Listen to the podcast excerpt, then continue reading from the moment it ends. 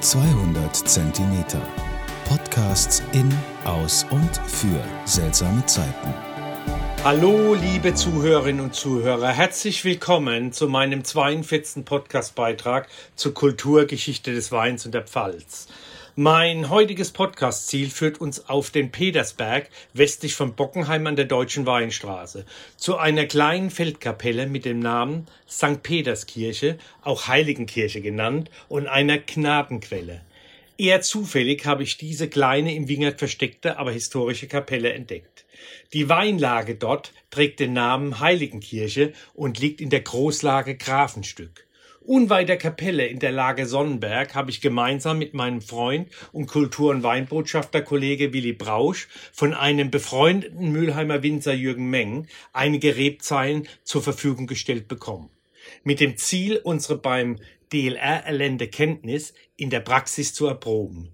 Schließlich möchten wir als Kultur- und Weinbotschafter auch in der Praxis des Weinbaus und der Kellerarbeit aus der Praxis mitreden können.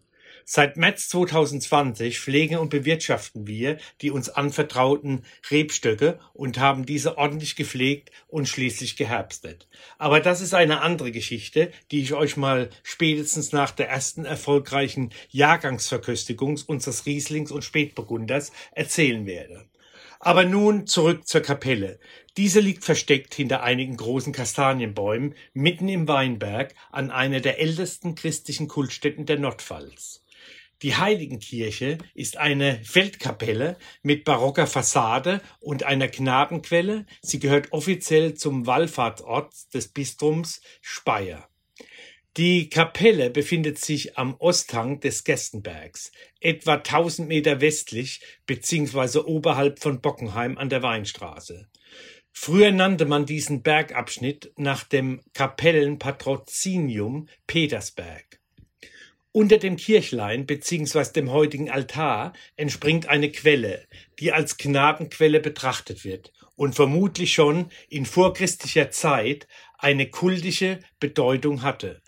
Gegenwärtig versiegt sie zeitweise, tritt aber immer wieder zutage. Nur, nur leicht nordwestlich der Anlage liegt ein großer Kalksteinblock, allgemein als Katzenstein, auch Götzenstein bekannt der eine heidnischen Altar gewesen sein soll. Circa 150 Meter höher oberhalb der Kapelle in den Weinbergen befindet sich ein schöner Rast- und Aussichtspunkt, der einem eine beeindruckende Aussicht auf die oberrheinische Tiefebene tief nach Rheinhessen und an klaren Tagen sogar bis in den nördlichen Schwarzwald gewährt. Aber auch im Schatten der Kastanien vor der Kapelle lässt sich auf einer Steinbank romantisch rasten. Erstmals urkundlich wurde die Kapelle und die davor befindliche Gnadenquelle 1287 erwähnt. Überliefert ist, dass aber an diesem Blatt schon bereits 730 ein kleines Kirchlein aus Holz gestanden haben soll. Die Kirche wurde mehrmals zerstört und wieder aufgebaut und hatte zeitweise drei Altäre und bestand aus mehreren Bauwerken, welche heute nicht mehr zu erkennen sind. Nach der letzten Zerstörung während der Französischen Revolution 1793 wurde sie 1859 wieder instand gesetzt und schließlich 1985 im heutigen Zustand renoviert. Seit 1565 findet hier nachweislich Wallfahrten statt. In der heutigen Zeit findet zum Fest St. Peter und Paul jährlich eine Wallfahrt der Kolping-Familie der Diözese Speyer statt. Passend zu dieser Kultstätte heute mal ein Wein aus der Region vom Weingut Jürgen Meng aus Mülheim. Ein drei Jahre auf dem Barrique gereifter Cabernet Mythos, QBA trocken. Jürgen Meng gab ihm den Namen Gaia. Namenspatronin für diesen besonderen Wein ist die griechische Göttin der Erde Gaia. Jürgen Meng und sein Team haben diesen Namen gewählt, da der schwere Lehmboden mit seinen Kalksteineinschüssen diesen Wein charakteristisch geprägt hat und ihm beim Genuss seine Kraft und seinen besonderen Ausdruck verleiht.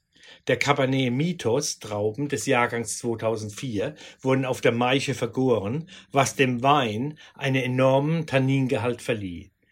Um die Tannine harmonisch einzubauen, lagert er 36 Monate in Barrikfässern, durch welche er seine volle Reife erreichte. Eine Dichte wie bei einem Rioja erinnert an Tabak, Brombeeren und Pflaumenmus. Ein leckerer Rotwein von einem Spitzenwinzer aus Mülheim. Ich möchte mich mit und in diesem Podcast bei Jürgen Meng bedanken, dass er uns in diesem ersten Jahr als Hobbywinzer so freundlich unterstützt hat. Ich hoffe, mein Podcast hat euch heute wieder gefallen. Zum Wohle die Pfalz, euer Michael Born.